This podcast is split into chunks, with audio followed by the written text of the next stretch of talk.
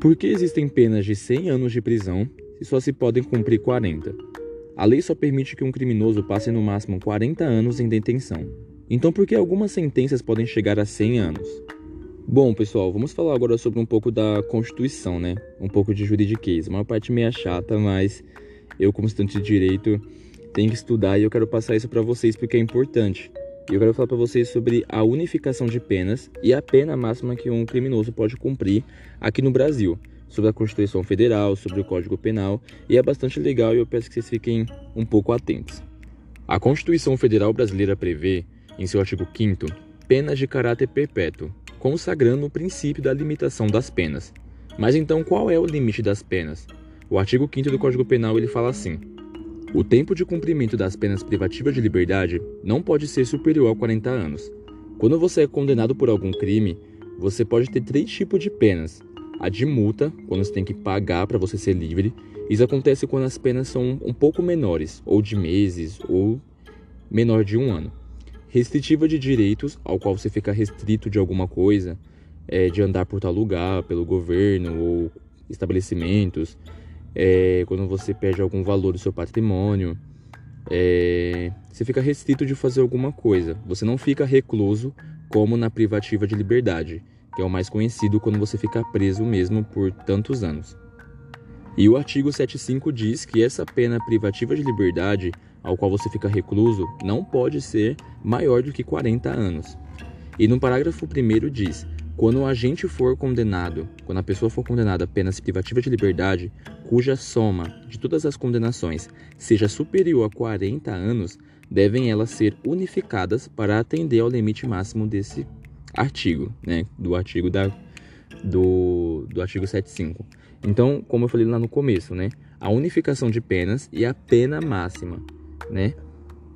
Logo, o condenado no Brasil poderá cumprir no máximo 40 anos de pena de privativa de liberdade a que foi condenado. Lembrando que estamos falando do limite para o cumprimento de pena e não para a condenação. O réu, né, que é o condenado, pode pegar tanto tempo quanto cabível pelos seus crimes, 10, 50, 100 ou 200 anos, mas o período de encarceramento será sempre limitado pela lei. A unificação das penas significa nada mais que a soma das penas de um mesmo condenado, de modo que sejam consideradas como uma só. Nos casos em que a condenação à privativa de liberdade excede a 40 anos, o parágrafo 1 do artigo 75 do Código Penal determina que deve haver a unificação das penas. Isso quer dizer que, apenas para fins de execução, as penas do réu devem ser somadas e deve ser desconsiderado todo o período que exceder a 40 anos.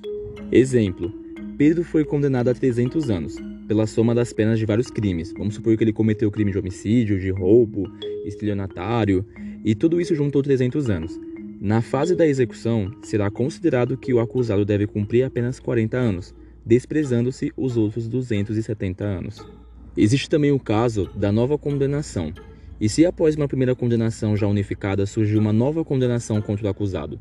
O artigo 2 do artigo 75 do Código Penal, ele diz: Sobrevindo condenação por fato posterior ao início do cumprimento da pena, far-se-á nova unificação, desprezando-se para este fim o período de pena já cumprido. Ou seja, se a nova condenação for em razão de fatos ocorridos antes do início de cumprimento de pena, não há nova unificação. O réu continuará cumprindo o que restar da pena anterior, sem acréscimos. Evita-se com isto que o acusado seja penalizado pela morosidade do judiciário, uma vez que se aquele fato antigo tivesse sido julgado logo, a pena por tal crime teria sido considerada na unificação já ocorrida. Exemplo, Lucas já teve uma pena unificada em 40 anos. Vamos supor que eu cometi o crime lá de homicídio, né, de estelionatário, e passou de 40 anos e eu peguei 100 anos de prisão. Só que aí foi unificada e eu peguei 40 anos. E eu já cumpri 5 anos. E fui condenado por fatos antigos a nova pena de 20 anos. Vamos supor que eu tô lá, peguei 40 anos do primeiro crime que eu cometi e eu já cumpri 5 anos, então faltam 35. E depois descobrem que eu cometi crime de homicídio 5 anos atrás e eu peguei uma nova pena de 20 anos. Nesse caso, eu vou ter que cumprir somente os outros 35 anos restantes da pena já anterior unificada, porque foi fatos antigos, né? Eu já tinha sido julgado, já tinha sido condenado, então eu só vou ter que cumprir os 35 anos faltantes, porque se eu fosse cumprir 40 mais 20 ia dar 60 anos, e pelo limite da lei eu já teria passado porque só é 40 anos encarcerado. Isso quando os fatos são ocorridos antes do início do cumprimento de pena. Agora vamos falar dos fatos depois do início do cumprimento de pena. Haverá nova unificação das penas. O que restar da pena já cumprida deve ser somado com a nova pena imposta, até o limite, de 40 anos. Por exemplo, voltando ao caso lá, eu peguei pena de 40 anos e eu já cumpri 5 anos. Aí eu fui condenado, depois de 5 anos, por um novo crime, com uma pena de 20 anos. Então eu vou ter que cumprir os 35 anos que faltam do crime anterior, mais os 20, isso em tese, pela pena do crime cometido posterior. Neste caso, eu vou ter que cumprir mais 40 anos depois dos 5 anos que eu já cumpri. Desconsidera todos os 5 anos que eu cumpri, porque vai juntar mais os 35 anos que faltou, mais os 20 anos. Se fosse contar tudo, ia dar 55 anos que eu ia ter que cumprir. Mas como são só 40 anos encarcerado, vai ter que unificar com a pena posterior que eu peguei de 20 anos. E eu vou ter que cumprir mais 40 anos, como se eu tivesse que começar tudo de novo, entendeu? Os 5 anos que eu cumpri, desconsidera. Então vamos colocar um ponto final nessa parte chata, né, de juridiquês. Então, só para fechar tudo, você só pode pegar no Brasil 40 anos de pena, porque aqui no Brasil não existe pena de morte e nem prisão perpétua. E isso que está tendo uma aprovação ainda para aumentar para 50 anos. Antes era apenas 30 anos que a pessoa podia ficar presa, mas agora são 40. Mas agora vamos falar um pouco sobre os benefícios que o preso pode ter, que muitas das vezes eles não ficam até 40 anos. E o motivo que vocês falam que, ah, por que, que tal pessoa já saiu, cumpriu dois anos, três anos, é por conta desses benefícios que eu vou falar agora. O primeiro é a progressão de regime prisional. O preso tem direito a passar do regime prisional atual para um regime mais brando. Então vamos supor que eu cometi o crime de homicídio e eu estou em reclusão, né? Eu estou em regime fechado, ao qual não posso sair para lugar nenhum. E com o decorrer que eu vou cumprindo as penas, tipo uma parte da pena, eu posso ir para o regime semiaberto. Existe também a saída temporária. O preso que estiver cumprindo pena em regime semiaberto poderá sair do sistema prisional para determinadas atividades, como visitar família, frequentar cursos e de instrução. Dentre outras condições, o condenado deve ter cumprido ao menos um sexto da pena, no caso de condenado primário, né, ou um quarto, no caso de reincidência. Existe também o livramento incondicional. O condenado poderá cumprir o restante da condenação em liberdade condicionada. Dentre outras condições, tal condenado deve ter cumprido ao menos um terço da pena no caso de ser condenado primário em crime comum, um e meio da pena.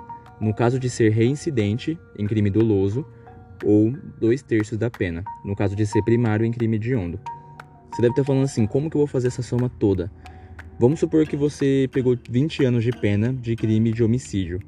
Então eu vou ter que cumprir um terço da pena para mim ter é, um livramento condicional. Então, vamos supor que eu vou pegar 20 anos e dividir por 3. Vai dar um número quebrado aí, sou meio ruim em matemática. Mas vai dar uns 3 anos, então eu vou ter que ter cumprido 3 anos da pena, aí eu posso ter um livramento condicional, entendeu? Isso de acordo com os crimes que você cometeu e com a sua condenação. Então, se foi um crime doloso ao qual eu tive intenção de matar, então vai ser um tempo maior que eu vou ter que cumprir antes de ter um livramento, entendeu? E por último, indulto e comutação. O condenado é livrado de cumprir o restante de sua pena ou pode cumprir sua pena de forma mais branda, em função de decreto presidencial. Como condição, deve ter havido o cumprimento de lapso temporal previsto no próprio decreto, calculado sobre a pena. Então, às vezes você foi perdoado e isso é questão presidencial, né? Normalmente bastaria calcular esses benefícios com base na pena do réu, então, se o João é condenado por crime comum a seis anos no regime fechado, este poderá progredir para o regime semiaberto após um ano, um sexto da pena de seis anos. Então, por isso que vocês dizem que, ah, por que, que tal pessoa pegou 10 anos de pena, mas às vezes cometeu crime, mas logo logo está solto, por conta desses benefícios. Agora vamos falar sobre as três fases da justiça que o Brasil define como punição de um criminoso tem que passar, que é por três momentos, que é a pena base, atenuantes e agravantes, e majorantes e minorantes. O primeiro, que é a pena base, é o tipo de crime, que o Código Penal prevê um limite mínimo e máximo de tempo na prisão. Por exemplo, roubo simples pode render de 4 a 10 anos. Quando você vai lá no Código Penal, no artigo 121, tá lá, crime, matar alguém, que é de homicídio, pena de 6 a 20 anos. Então, quando o juiz for decidir lá a pena base, é entre 6 a 20 anos, mas normalmente eles colocam é, a pena menor de, por exemplo, a 7, 8, porque tem as minorantes, tem as agravantes, se foi por motivo torpe, se foi por motivo qualquer, e por aí eles vão aumentando. E nesse intervalo que o juiz estabelece o valor inicial da pena, depois adiciona ou subtrai anos, segundo oito circunstâncias judiciais. Agora vamos com as atenuantes e as agravantes. Depois de analisar as circunstâncias judiciais, o juiz deve se ater às circunstâncias legais. Primeiro, as atenuantes que subtraem anos na pena base. Vamos dar o um exemplo. Se eu cometi um crime hoje e eu fui menor de 18 anos, entendeu? Isso é atenuante que subtrai anos na minha, na minha sentença. Depois, as agravantes que adicionam anos. Por exemplo, se a vítima foi uma criança, uma grávida, um enfermo ou alguém acima de 60 anos. Existem mais coisas que subtraem a sentença, vamos supor que eu confessei, que eu era menor, é, que agravam também, às vezes por motivo torpe, às vezes por motivo qualquer. Então, são várias questões que subtraem e que adicionam anos na sentença. E por terceiro, majorantes e minorantes. São consideradas outras causas para aumento ou redução na pena, por exemplo, se um médico for condenado por realizar um aborto, o artigo 127 do Código Penal prevê o dobro da pena caso a gestante tenha morrido. Então vamos supor que eu sou um médico e eu vou cometer um aborto, fora que aborto no Brasil é crime. E a gestante ela morre, então a pena dobra. Assim como na fase 2. Primeiro deve-se diminuí-la para depois aumentá-la, mas diferentemente daquela fase, o valor final pode ultrapassar o limite mínimo e máximo previsto no Código Penal. Então, às vezes, por exemplo, eu cometi um, um homicídio, só que antes eu fiz um sequestro, eu deixei ela encarcerada por tantos meses, por tantos anos, é, eu não tive, não, não deixei ela ter oportunidade de se defender, é, torturei tal pessoa, depois eu cometi um roubo, então são tantas penas que você, ah, ocultação de cadáver, são várias penas que às vezes com, vamos supor que eu tô lá no, que eu cometi todos esses crimes, e eu fui lá para o juiz, fui condenado e ele dá uma pena mínima, a pena base de 10 anos. Vamos começar com 10 anos. Aí agora vamos com as atenuantes e agravantes. Beleza, ele sequestrou, não deu oportunidade da vítima se defender. É, a vítima era menor de, de 17 anos, de 18 anos, então o crime aumenta. Às vezes pode ser, por exemplo, uma filha, uma descendente. Então tudo isso vai aumentando e diminuindo a pena. E às vezes são tantos crimes que passam de 40 anos e chegam a 100, 200 ou 300 anos de pena. Vamos a um exemplo prático, o caso Nardone. Entenda como cada uma das fases afetou a pena final de um dos crimes mais famosos no país. Muitos conhecem né, que é um crime que chocou o país, que em 2008 a menina Isabela Nardone, de 5 anos, caiu da janela do sexto andar do prédio onde morava, em São Paulo. As investigações concluíram que ela foi jogada pelo próprio pai, Alexandre Nardoni, e pela madrasta, Ana Carolina Jatobá. O julgamento aconteceu em 2010. Veja como foi o passo a passo da definição da sentença. Vamos começar pela pena base, né? Que é os três critérios lá que o juiz usou nesse caso. Na pena base, os réus foram condenados por homicídio qualificado pelo Código Penal. Isso dá de 12 a 30 anos de prisão. O juiz começou com um valor mínimo e decidiu aumentá-lo em um terço após considerar quatro critérios: culpabilidade, personalidade, circunstâncias e consequências.